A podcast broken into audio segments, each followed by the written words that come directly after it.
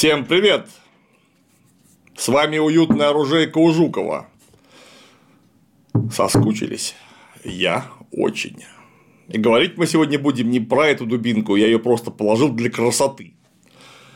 Говорить мы сегодня будем о часто задаваемом и, видимо, всех очень волнующем вопросе. А почему латные доспехи, вот та самая стальная скульптура, которую мы видим в экспозиции рыцарского зала и многих других мировых музеев, в самом деле очень впечатляющая, использовалась только и исключительно в Западной Европе. Появилась там, жила там, там же и исчезла в конце концов из употребления. Почему этот феномен не распространился на другие страны, несмотря на красоту, несомненные защитные свойства, известное удобство, ну и в конце концов, это просто круто. Ведь были же выдающиеся центры металлургии, Например, в Северной Индии, где, кстати, было очень много богатых людей, которые могли заплатить любые деньги за любой доспех. А еще была Римская империя, где металлургия находилась на таком уровне, что Европа смогла ее переплюнуть, наверное, только к концу 15 века. Однако и в Римской империи мы почему-то не видим ничего похожего. Ничего похожего мы не видим Китае, где металлургия, между прочим, тоже была дай-то бог. Вот только европейцы почему-то додумались до полного латного доспеха, высшим выражением которого в смысле эстетики является готический доспех, и высшим выражением которого в смысле функциональности и технологии является так называемый Максимилиановский доспех. Это все конец 15-го, первая половина 16 столетия. Феномен в самом деле требует пояснения. Потому что латный доспех в том смысле, какой мы его знаем, в Европе существовал очень недолго, а именно появляется он в конце 14 столетия и существует, ну да, все время, пока существует вообще развитое защитное снаряжение, то есть до конца приблизительно 17 века, когда очень быстро сходит на нет под воздействием как экономических причин, так и строго военных то есть с распространением огнестрельного оружия, хотя далеко не только оно не звело значимость э, латного доспеха. До этого европейцы носили да примерно все то же самое, что и окружающие соседи. Кольчуги, потому что с V века по XIII век продолжается век кольчуги, которая была основной защитой, кроме шлема, естественно, на всех европейских театрах военных действий. Причем долгое время, когда мы говорим о темных веках, с момента падения Римской империи и до так приблизительно века XI, кольчуга была не просто почти единственным а еще и невероятно желанным доспехом, потому что стоила она очень дорого и доступна была далеко не всем, и э, многие вынуждены были пользоваться одним только щитом для того, чтобы оборонить свою горячо любимую тушку. Кольчуга, как мы знаем, могла стоить от 6 до 12 солидов, а на один солид в державе мировингов можно было купить корову, то есть хорошая кольчуга – это примерно 12 коров. Целое стадо причем не одного человека, а небольшой деревни стада. Вот представляете, сколько стоила одна кольчуга? Вполне очевидно, что э, всем ее хватать не могло. И кольчуга очень долго отвечала вообще всем требованиям пассивной защиты тела, которые представляли те или иные военные предприятия. Неважно, это будут крестовые походы или э, походы в леса Прибалтики кольчуги вполне хватало. Точно так же, как ее хватало для рыцарских турниров и постоянных крупных или маленьких, но идущих почти непрерывно войн внутри самой Европы.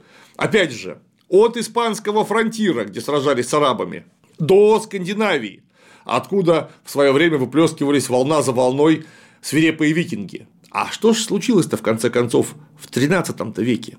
И почему это произошло только в Европе? Ведь мы же отчетливо понимаем, что латы происходит от слова лата, то есть доска – это доспех из стальных досок, да, очень тоненьких.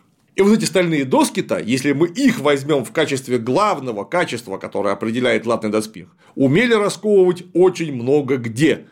Османская империя знает зерцальные доспехи, составленные из очень больших стальных пластин. Аналогичные доспехи мы видим в Северной Индии. Причем использовались они очень долго, вплоть до 18 века. Использовались и в качестве парадного, и в качестве боевого снаряжения. Знаем мы подобные доспехи из очень больших металлических пластин и э, севернее, в Тибете. Но почему же люди не догадались взять вот черт возьми, эту самую большую пластину и сделать ее еще больше, еще более выпуклой и создать таким образом полную керасу, которая отражает оружие гораздо лучше, чем турецкое или индийское зерцало. Просто потому, что она покрывает куда большую площадь тела, а значит, под ней нельзя переломать ребра, она лучше рикошетирует вражеское оружие, и даже в случае пробития защищающего покрова добраться через керасу до груди человека невероятно тяжело, потому что она довольно далеко отстоит от этой самой груди. И вот великолепные, богатые, культурные, развитые османские кузнецы и оружейники расковывали большие зеркальные пластины, но почему-то не догадывались сделать их еще больше. То же самое в Индии, хотя в Индии и с металлом был полный порядок, и со скиллами кузнецов-оружейников. Они, может быть, глупые были и индусы, и турки, но если вдруг мы в виде логического допущения решим, что индусы и турки были глупее европейцев, то тогда мы посмотрим на Римскую империю, которая тоже европейская, и вот римлян-то глупцами назвать, наверное, не получится ни у кого. Однако дальше знаменитые лорики сегментата, их латные усилия не пошли, а согласимся, это далеко не кираса. И вот тут-то нужно посмотреть, а что случилось в 13 веке в Западной Европе. А в Западной Европе, с точки зрения технологий, случилась первая промышленная революция. Или, можно сказать, нулевая промышленная революция, когда вдруг европейцы вспомнили, что еще давным-давно в Римскую империю придумали такую прекрасную штуку, как водяную мельницу, при помощи которой можно приводить в движение разнообразные механизмы от ткацких станков, заканчивая водяными молотами, которые позволили сообщать обрабатываемому металлу заданные характеристики, что самое главное. Отныне лист металла расковывал вручную не молотобоец со своим подмастерьем, а сила воды, которая поднимала громадные 50, может быть даже больше, до 300 килограмм молоты, которые без устали, с заданным усилием падали в одну и ту же точку, и поэтому выбивание шлака из самого металла и расковывание металлического листа из заготовки получилось детерминированно предсказуемым. Там, где нам нужно получить 2 мм, мы получим именно 2 мм, причем предсказуемо на всем листе с минимальным перепадом толщин по погрешности. Нужен миллиметр, мы раскуем миллиметр. Нужно полмиллиметра, мы можем расковать и столько. Причем это будет гораздо быстрее и потребует куда меньше физических усилий, чем если бы мы махали кувалдами. Ну а раз у нас есть листы предсказуемой толщины и с предсказуемыми качествами, мы можем из них делать кое-что. И в первую очередь, конечно, стали делать больше хороших шлемов и знаменитые бригадины, те самые средневековые бронежилеты, которые э, выглядели как набор пластин, подклепанных к изнанке тканевой или э, кожаной основы, которая находилась таким образом снаружи. Бригандины массово стали появляться в середине 13 века, а к 70-80 годам века XIV происходит некий революционный скачок. Почему-то пластины стали соединять вместе, все более и более укрупняя их, а потом, когда они укрупнились окончательно, вдруг выяснилось, что соединять их при помощи той или иной несущей основы не нужно, потому что они могут спокойно держаться друг за друга. И таким образом появляется выпуклая терраса, которая очень быстро начинает приделывать ламинарный подол на спинник – ну а наплечники, наручи и защита ног латная, не покрытая тканью, была известна уже довольно давно, с середины XIV века как минимум. Таким образом появляется полный латный доспех, который начинает шествовать по страницам истории, но только в Западной Европе. Появилась водяная мельница и дала технологическую возможность изготовлять подобного рода изделия. Но водяная мельница – это не средневековое изобретение, это переоткрытие ее. В Риме-то она уже была. Причем в огромных объемах. Ее использовали и в хвост, и в гриву везде, куда ступала нога римского легионера. Но почему-то такого рода доспех появляется только в Европе средних веков. И вот мы видим, что технологически стало возможно делать подобного рода изделия. И запомним это. А дальше нужно посмотреть на то, зачем их делать. Дело в том, что в XI веке в Европе появилась совершенно особая манера боя, которая, конечно, зародилась не в Европе. Это квинтэссенция огромного эволюционного процесса во всей Евразии. Как он выглядел, этот процесс? В 7-8 веках европейцы перенимают у аваров стремена, которые, в свою очередь, вывезли их из Центральной Азии, а туда они попали то ли из Индии, то ли из Китая, а может быть одновременно и оттуда, и оттуда. Стремя сразу позволило сообщить точку опоры всаднику, который раньше вынужден был полностью полагаться на силу собственных ног.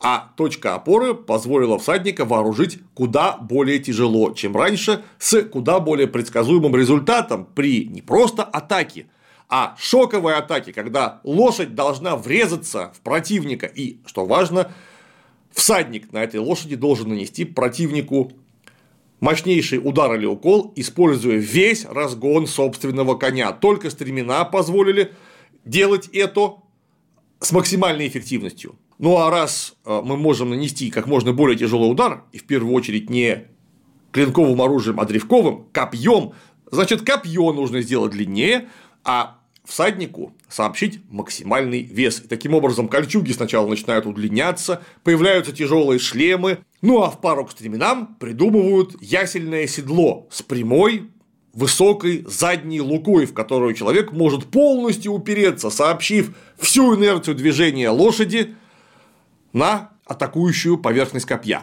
Что это значит в практическом смысле? Точка опоры в виде стремян, вторая точка опоры в виде высокого седла, тяжелый всадник появление доспехов, в конце концов, у коней, что еще более утяжеляло атакующую конструкцию. Все это сообщало чудовищное разрушительное усилие на копье. Таким образом, кольчуга, которая хорошо отвечала требованиям защиты тела в предыдущие века, перестала удовлетворять он потому что даже не пробив кольчужный покров, настолько мощный укол мог порвать внутренние органы, сломать кости, словом, вывести человека из строя, а может быть даже убить. Почему? Потому что кольчуга обладает абсолютной гибкостью. И вот такая манера боя, рыцарская атака с копьем на перевес потребовала жесткой защиты, причем защиты в идеале отнесенной как можно дальше от тела. И сначала мы видим трехслойный доспех из стеганой защиты, кольчужной защиты и пластинчатой защиты, скорее всего, если мы говорим о Европе, бригандинной, который был очень тяжел, но в конце концов с развитием металлургии стало возможно создать не несколько перекрывающих друг друга маленьких пластинок, а одну большую пластину в виде, например, керасы с наспинником, которая оказалась легче, чем этот тройной доспешный бутерброд и гораздо надежнее. Таким образом, второй кирпичик в фундамент такого феномена, как латный доспех, положило изменение военной тактики. Дальше любой феномен имеет своего пользователя. Кому нужен этот доспех? Вполне очевидно, что доспех в Европе в первую очередь использовался столетиями представителями воинской аристократии, то есть дворянами-рыцарями. А вот дворяне и рыцари – это феномен, который далеко не уникален для Западной Европы, но в таком виде, в каком мы его знаем, сложился только в ней.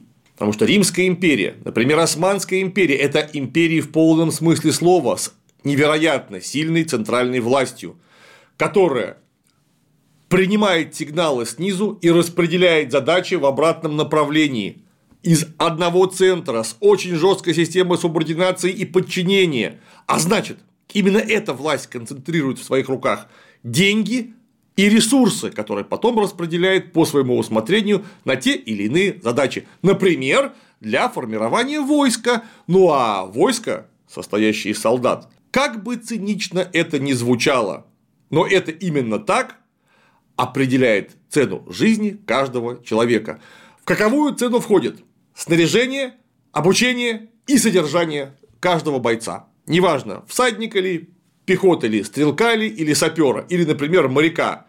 И опять же это чудовищно цинично звучит, что полная защита, великолепное обучение и самое лучшее содержание солдату не нужно, потому что после определенного предела увеличения стоимости обучения, снаряжения и содержания не гарантирует пропорционального роста боеготовности и эффективности солдата. То есть, можно вложить в каждого бойца, например, кавалериста, условный миллион флоринов, но воевать-то он будет не на миллион флоринов, он просто не сможет так воевать. А значит, его рано или поздно убьют или опасно ранят, выведя из строя. Таким образом, миллион флоринов, потраченные, например, на всадника, с точки зрения центральной власти являются деньгами, выкинутыми на ветер, что абсолютно недопустимо при централизованном, запланированном распределении ресурсных усилий, в том числе для военного ремесла. То есть нельзя тратить на солдат слишком много. Да, они будут хуже защищены.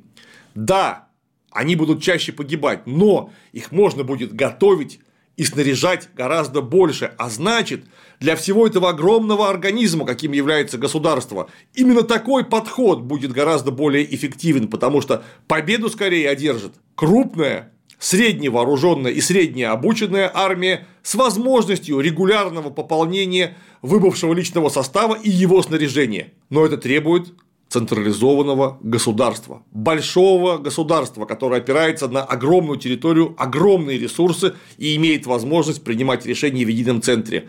А вот когда развалилась Римская империя, вместе с ней развалились и экономические связи, которые только и делали империю империей, а значит, каждая территория получила собственную точку экономического, а потом и политического притяжения. Причем изначально эти точки были разбросаны настолько густо, что каждая из них опиралась на невероятно маленькую территорию. В крайнем пределе даже не начальник провинции, а несколько человек, которые хорошо вооружены и имеют таких же хорошо вооруженных друзей контролировали несколько десятков квадратных километров вокруг того или иного города, вокруг того или иного села. И вот именно они оказывались властью, и именно так появилась феодальная Европа с передачей максимального количества полномочий, как экономических, так и политических, на места. А вот когда мы имеем такое микрогосударство, которое крайне невелико и имеет чудовищный дефицит человеческих ресурсов, мы будем каждого своего военного обучать по максимуму и снаряжать по максимуму. Тем более, что этого военного снаряжает не центральная власть, а снаряжает себя он самостоятельно. А для человека нет ничего ценнее, чем собственная жизнь и жизнь собственных близких. Поэтому собственную семью этот старший в роду, рыцарь, будет обучать по максимуму, насколько это возможно хорошо, и вооружать по максимуму, насколько это возможно хорошо. Таким образом, все средневековье – это время служения этому полупроценту населения на конях, в доспехах и с копьями. И даже когда мы говорим про XIV век, про 15 век и про начало 16 века, когда государства очень сильно укрупнились и здорово усилилась центральная власть, элиты общества остались эти самые люди, которые получили в наследство свою функцию, свою основную цель жизни от падения Римской империи и страшной раздробленности власти. Они остались теми самыми феодалами, которые, да, уже интегрированы в очень большие государства – Франция, Англия, Священная Римская империя, германской нации, но они остались все теми же рыцарями, которые считают своим долгом ходить на войну в самом лучшем, потому что только самое лучшее вооружение, снаряжение, обучение и содержание может с максимальной долей вероятности не победить в войне, а выжить тебе самому. И именно поэтому рыцари в Западной Европе самостоятельно стали заказывать себе все более хорошие доспехи, крайним пределом которых стало появление латного доспеха. Латный доспех это порождение западноевропейского феодализма, потому что только там были заказчики, которые могли позволить себе финансово, с технологической точки зрения и одновременно идеологически заказывать настолько сложные, дорогие и высокотехнологичные изделия, какими являлись латные доспехи. Ну и, конечно, почему Западная Европа? Четвертое. Это ресурсная база. Западная Европа невелика. Это такой аномальный плевок на западном краю Евразии, очень маленький, который при этом невероятно густо населен. Западная Европа – это самый густонаселенный регион во всей Евразии и один из самых густонаселенных во всем мире, и так это было уже в средние века. А значит, каждая транзакция, неважно, денег ли, ресурсов ли, включая людские, или товаров, имеет очень высокую экономическую эффективность на единицу расстояния, просто потому что товар найдет своего покупателя. Ресурсы найдут свое применение, а также большое количество людей означает то, что там будет развито ремесло, потому что есть очень много рабочих рук, которые в средние века самое главное обеспечивали, что большое сельскохозяйственное население, производившее достаточное количество еды для содержания ремесленников. Поэтому ремесленников в Европе было какое-то аномальное количество, ненормальное совершенно для всего остального мира. В смысле концентрации на единицу площади. Но эти ремесленники рано или поздно находили и начинали широко использовать некие природные ресурсы. Ну а в Европе масса хорошей железной руды. Например, на севере Италии и на юге Германии или э, в Рурском промышленном бассейне. И вот мы видим, что именно в Италии, как самой богатой и самой культурно развитой стране Западной Европы, и начинают изготавливать латные доспехи, потому что у них было просто из чего это сделать. А значит, у мастеров изначально были средства для проведения эксперимента, ибо просто так взять и сделать что-то, чего раньше не делал никто, нельзя, не запоров десятки, а на круг всех мастерских Северной Италии и тысячи заготовок тех или иных латных изделий. Вы представляете, сколько стоило тогда железо? Кто мог позволить себе просто взять и испортить десятки и тысячи заготовок того или иного изделия. Вот в Северной Италии вполне могли, просто потому что а. они были богаты, и б. сидели на хороших рудных месторождениях. Латный доспех стал возможен не только тогда, когда водяные молоты стали расковывать большие и качественные листы стали, из которых потом можно выковать то или иное сложное изделие. Они стали возможны тогда, когда эти листы стали научились насыщать углеродом и закаливать, потому что каждая крупная пластина, если сделана из некачественного сырого железа, очень нестойка к ударным нагрузкам. Потому что она мягкая, а при мягкости и небольшой толщине ее просто будет разрывать при сильном ударе.